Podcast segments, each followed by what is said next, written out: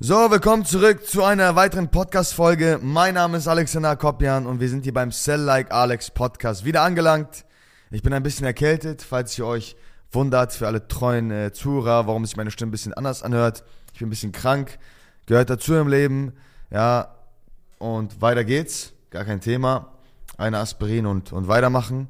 Mehr braucht es nicht, keine Bettruhe, kompletter Schwachsinn, man muss in, im Rollen bleiben, man muss das Momentum aufrechterhalten, deswegen sind wir auch hier, obwohl wir krank sind. Aber wichtiges Thema, ich habe heute ein richtig geiles Thema für euch und zwar wieder, weil Leute lieben es ja, wenn ich über so manipulative Dinge rede und das ist eigentlich gar nicht eine Art und Weise, wie man manipulieren kann, aber ähm, ich gebe euch jetzt ein Raster mit, wie ihr die Leute im Sales so ein bisschen lenken könnt. Und das ist eigentlich eine sehr, sehr geile Art und Weise, wie man den Interessenten als auch sich etwas Gutes tun kann und sich vor ganz, ganz bösen Leuten da draußen schützen kann, ja. Sie im, im Boxtraining, was haben eure Boxtrainer damals gesagt? Lern es für den Fall der Fälle, aber wenn es nicht auf der Straße an, wenn dir da jemand dumm kommt und deswegen auch mein Advice an euch, lernt es für Fall der Fälle, falls euch ein Kellner im Restaurant über den Tisch ziehen will, wisst ihr, wie, wie ihr es vermeiden könnt. Und genau, über was für ein Thema sprechen wir heute? Nämlich darüber, wie eigentlich Gedankenraster zu lenken sind und wie man sie lenken kann und worauf man darauf eingehen sollte. Also grundsätzlich vorweg, warum sprechen wir über das Thema, warum ist dieses Thema so wichtig?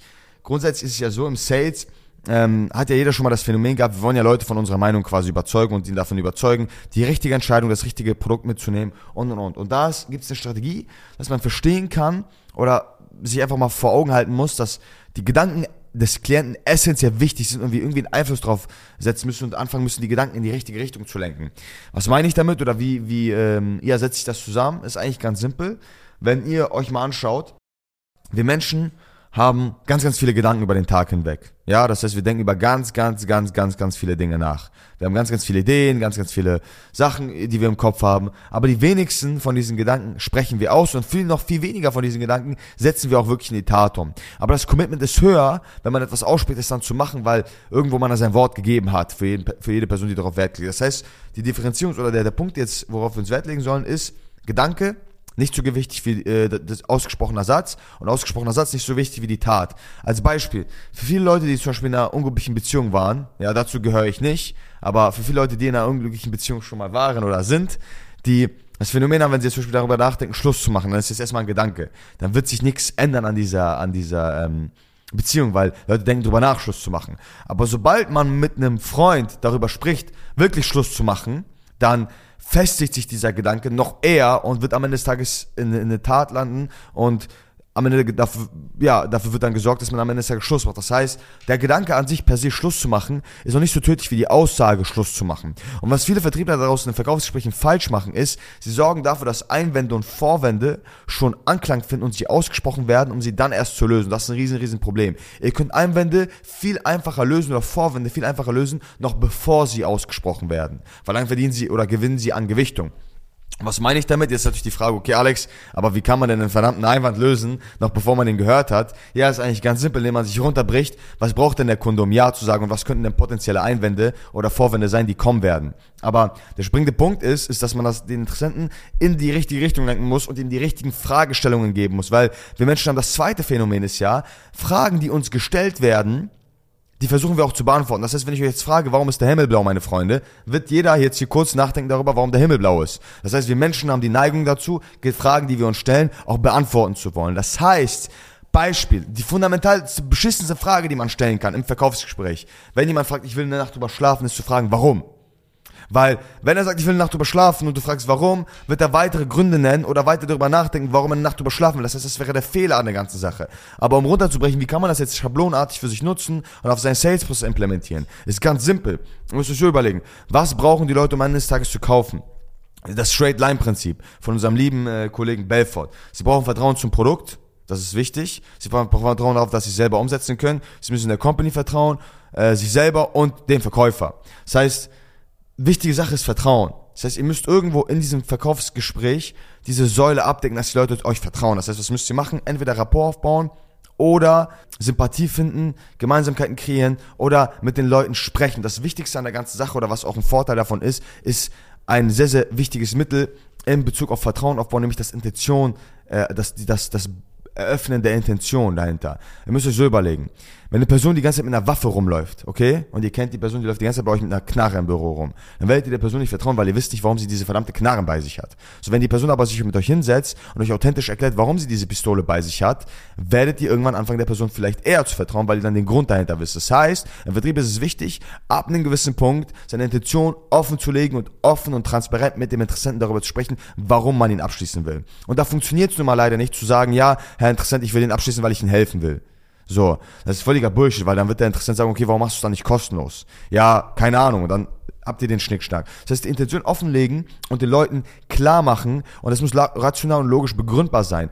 Wir Menschen sind alles Egoisten, das weiß jeder Mensch. Jeder überlegt sich, okay, wie kann ich für mich das Beste rausholen? Selbst die Altruisten da draußen, okay, die der Menschen was Gutes tun wollen, die spenden auch nicht ihr gesamtes Geld jeden Monat und leben von Toastbrot und Wasser, sondern sie wollen den Menschen was Gutes tun, aber sie denken auch immer an sich. Das heißt, die Menschen sind Egoisten. Nutzt das, um bei, der, bei der Offenlegung der Intention den Leuten klarzumachen, dass euer egoistischer Antrieb auch für sie etwas Gutes ist. Das heißt, als Beispiel, wenn ich einen Interessenten sitzen habe und das sind auch wahre Worte und er mir nicht ganz vertraut und ich weiß das und ich will nicht, dass dieser Einwand kommt von wegen, ja, Alex, ich vertraue dir nicht, deswegen will ich mir das Ganze nochmal überlegen oder ich will nochmal nachdenken, dann sage ich ihm vorab, ohne dass er etwas sagt, ey, hör mal, äh, Tim, natürlich will ich dich nicht äh, abschließen hier und, und mit dir arbeiten, weil ich ein Samariter bin und dir einfach kostenlos weiterhelfen würde, weil sonst würde ich das einfach for free machen. Ist ja logisch. Aber du kannst dir doch darauf vertrauen, dass der Egoist in mir es ihm besser gehen würde, wenn du mehr Geld verdienen würdest und dann weitere Produkte oder Dienstleistungen bei uns in Anspruch nehmen würdest, eine Referenz abbilden würdest, ich dein Testimonial nutzen könnte, um andere Kunden zu überzeugen und du immer und immer wieder bei uns verlängerst und ein zufriedener Kunde bist, irgendwann eine Empfehlung gibst. Anstattdessen, der Egoist in mir würde es natürlich nicht gut finden und es wäre auch für den Egoisten in mir der Worst Case, wenn du die Zusammenarbeit kaufst, unzufrieden bist, nicht verlängerst, wir nochmal dieselbe Diskussion führen müssen, nach und nach und immer und immer wieder, du äh, sauer bist auf uns, eine schlechte Bewertung hinterlässt und ich mit dem nächsten Kunden darüber diskutieren muss, dass Tim sagt, ja, die Zusammenarbeit bei Salesix war kacke. So, verstehst du, das ist der Egoist in mir, schießt dich doch selber ins eigene Bein. Und du kannst dir auf eine Sache vertrauen, dass wir Menschen alle nur mal Egoisten sind. Und solange mein egoistischer Antrieb darin gekoppelt ist, dass wenn es dir besser geht, es automatisch auch mir besser geht, kannst du dir sicher sein, dass ich alles tun werde, damit am Ende des Tages alles hier glatt laufen wird. Weil ich habe dadurch selber einen Haufen Vorteile. Versteht ihr, die Intention offen zu legen, dass der Egoist in euch selber einen Haufen Benefits mehr hat, wenn die Zusammenarbeit erfolgreich läuft, ist eine Sache, die man euch abkaufen würde, weil A, sind wir alles Egoisten, B, es ist eine Sache, wo etwas Negatives, ja, wie zum Beispiel ein Egoist zu sein oder den größten Vorteil für sich rauszusuchen, ins Positive lenken könnt und den Einwand, ich vertraue dir nicht, vorab lösen könnt, noch bevor er zur Aussprache kommt. Ist eine sehr, sehr wichtige Technik. Und des Weiteren ist es so, dass ihr mit euren Fragestellungen auch immer wieder den Interessenten so das Gefühl geben müsst oder die Fragestellung richtig setzen müsst, dass er anfängt, über die Zusammenarbeit mit euch nachzudenken. Das heißt, okay Tim, was sollten wir bei Schritt 1 oder 2, den wir jetzt machen werden, noch berücksichtigen? Ja, Alex, wir sollten beim Onboarding meinen Mitarbeiter mit dazu ziehen und ich sollte meinen Mitarbeiter auf jeden Fall im Vertrieb trainieren. Okay, was ist denn mit deinem Mitarbeiter? Wie sieht der aus? Wie, was für, was für Erfolge hat der? Wie sollte ich ihn trainieren? Was sollte ich tun? Wenn ich Tim diese Frage stelle, dann wird er mit automatisch darüber nachdenken, okay, was sollte Alex jetzt mit meinem Mitarbeiter tun? Automatisch wird dieser Gedanke ihn näher dran führen an eine Zusammenarbeit und das zu führen, dass er dann am Ende mir erklärt, was ich mit seinem Mitarbeiter äh, tun würde. Das heißt, ich habe zwei von drei Schritten erfüllt, was der einzige Schritt noch wäre, ist das in eine Handlung umzusetzen. Das heißt, in eine Tat, was näher dran ist, weil der Gedanke und die Aussage schon getroffen wurde. Versteht ihr, was ich meine? Das heißt, vermeidet diese Aussagen von wegen, ja, ich will mir das nochmal überlegen. Warum willst du das überlegen? Weil Tim wird dann sagen, ja, Alex, ich habe schon mal eine schlechte Erfahrung getroffen, äh, Entscheidung getroffen. Ich habe, weiß nicht, das Geld ist teuer, ich will da keine Fehlentscheidung treffen. Er wird Gründe nennen, warum er es nicht machen will. Stattdessen sollte ich Tim bewusst Fragestellungen stellen, die ihn dazu führen wird, dass er nachdenken würde, in Bezug darauf, mit mir zu arbeiten. Das ist sehr, sehr, sehr, sehr, sehr wichtig. Eines der wichtigsten Sachen im Vertrieb. Und das machen super viele Leute falsch, weil super viele Leute, die sitzen da mit den Interessenten im Gespräch, sie bringen den Vorwand, der eigentlich nicht relevant ist, weil das einfach ein Bullshit-Gedanke ist und sie weiten diesen Gedanken so weit aus, dass aus diesem Vorwand tatsächlich ein Einwand wird. Ja, ich will meine Frau mit meiner Frau drüber sprechen. Ja, warum willst du mit deiner Frau drüber sprechen? Was soll das? Ja, meine Frau soll abschätzen und, und gucken, dass das auch eine richtige Entscheidung ist. Oder ich will die Urlaubskasse plündern. Oder ja, ich weiß nicht, meine Frau ist bei uns die HR-Dame, deswegen ist es wichtig, dass sie da äh, mit Mitentscheidungen trifft. Ja, und ich frage, warum, dann wird der Gründe nennen und das festigt ihn automatisch auch dafür noch weiter mit seiner Frau zu sprechen. Eher der Gedankengang wäre, das zu ignorieren, weitere Pitchpoints zu setzen und dann in irgendwann Fragestellungen zu setzen, warum es sinnvoll wäre, mit uns zu arbeiten. Versteht ihr, was ich meine? Weil das Raster dahinter ist essentiell zu verstehen, dass Gedanken, Aussagen und Taten in einer, in einer, in einer Folge sind. Das heißt, erst äh, Gedanken, dann Aussagen und dann Taten. Das müsst ihr nutzen und greifbar machen für euch. Ist jetzt keine Manipulationstechnik in dem Sinne, wo ihr die Leute irgendwie komplett von einer anderen Meinung überzeugt oder, oder sie manipuliert. Nein, es ist eigentlich ganz simpel, nämlich müsst ihr erstmal die Gedanken dazu, dazu bringen, dass sie Lust haben, mit euch zu arbeiten, dann die Aussagen und dann erst wird die Tat folgen, zu sagen, okay, alles klar, ich mach das jetzt mit euch. Das ist so das Schema F, wie das funktioniert. Und da haben die meisten Leute kein Bewusstsein darüber, weil Sales ist sehr viel Psychologisches, okay? Weil es gibt oft das Phänomen, dass alles glatt läuft im Verkaufsgespräch und auf einmal, bumm, sagt man was Falsches, man sagt irgendwie, ja, Vertrag, ich schicke dir den Vertrag zu, auf einmal ist das ganze Ding durch. So. Warum? Weil es ein sehr feinfühliger Prozess ist. Der Kunde, wenn er in der Kaufzone ist und sagt, ich will das machen, ist er nicht weit davon entfernt zu sagen, ich will das doch nicht machen. Das ist ein sehr schmaler Grad und das muss man verstehen. Das heißt, sobald der Interessent sagt, ja, ich kann mir das vorstellen oder er bringt einen Kaufimpuls, ist er in dem Moment sold. Da will er das machen mit euch. So. Aber er braucht nicht lange und es könnten fünf Minuten sein, wo ihr nicht handelt in dem Moment wo der Interessent dann wiederum sagt, nein, ich will das doch nicht machen.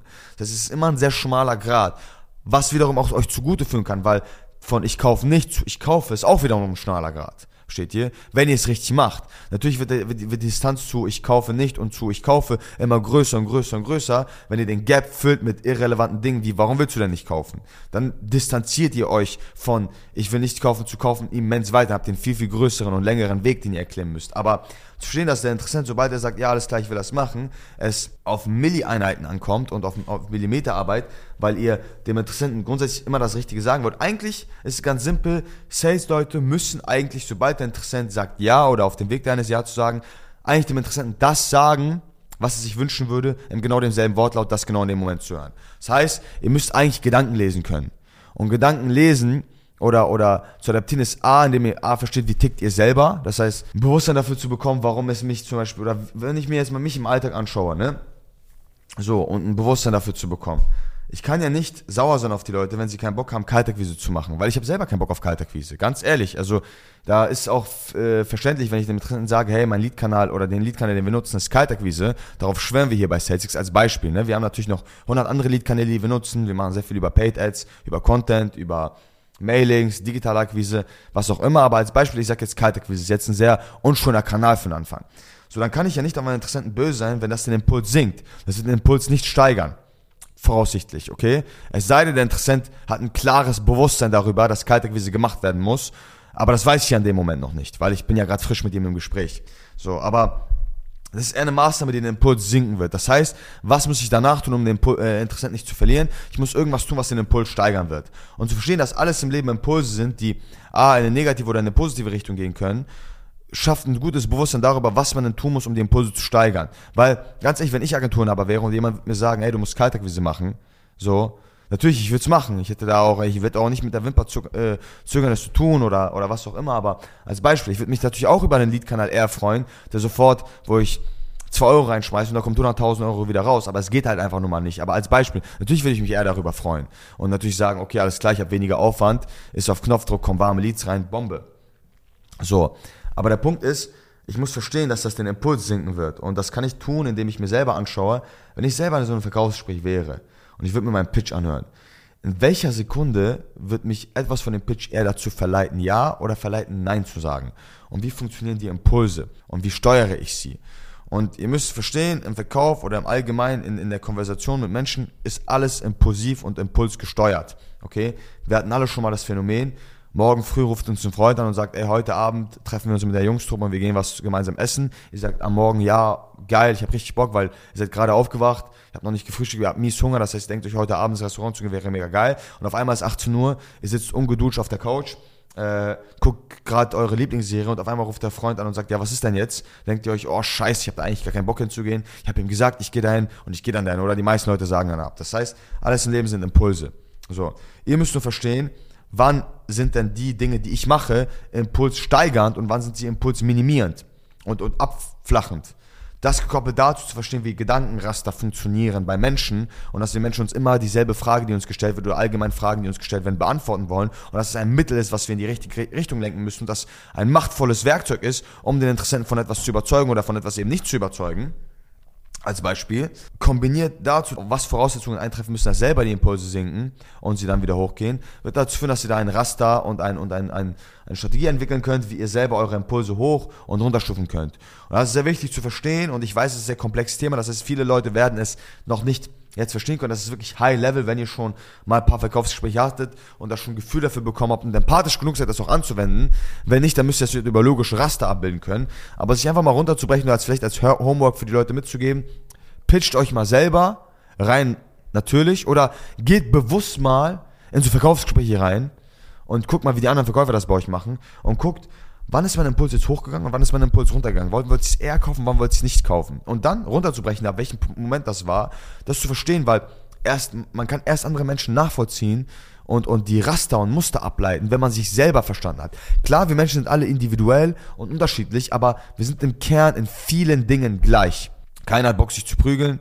Keiner Bock, Verträge zu unterschreiben. Jeder mag es, Anerkennung zu bekommen. Und er liebt gesittete äh, gemeinschaftliche Aktivitäten mit Leuten, die man mag. Okay? Das sind alles Rasse, die treffen auf jeden Menschen zu. Und zu verstehen, okay, ab wann ist es bei mir tiefer geworden, der Impuls, und ab wann wollte ich es nicht kaufen, wann wollte ich es kaufen, das runterzubrechen, Raster daraus zu bilden und dann anzufangen, das abzuleiten auf andere Menschentypen und dann sich herzuleiten, okay, der ist zum Beispiel sehr, sehr empathisch mein äh, Klient gegenüber. Der legt wahrscheinlich auf Dinge, die, worauf ich nicht viel Wert lege, Mehrwert. Das heißt, was hat das für eine Auswirkung auf meine Impulse? Und dementsprechend, das ist das Homework, was ich euch heute mitgeben kann und die Strategie, die ihr auf jeden Fall nutzen solltet. Wir können gerne in der nächsten Podcast-Folge nochmal auf Impulse genauer darauf eingehen, aber das war's für diese Folge. Ich hoffe, das hat euch gefallen. Wir müssen hier langsam auch mal zum Ende kommen, weil ich kann jetzt hier keine 20 Minuten Folgen äh, releasen. Muss ja kurz und knackig sein. Ja, es muss ausreichen für eine gute Dosis an Sales für den heutigen Tag. Falls euch das gefallen hat, ja, hinterlasst gerne eine positive Bewertung. Schreibt mir gerne Themen, über die ihr sprechen wollt, über, über den Podcast auf Instagram. Können wir gerne darauf eingehen. Und ja, ich wünsche euch allen eine gute Woche, guten Januar und wir sehen uns dann bei der nächsten Folge. Bis dann.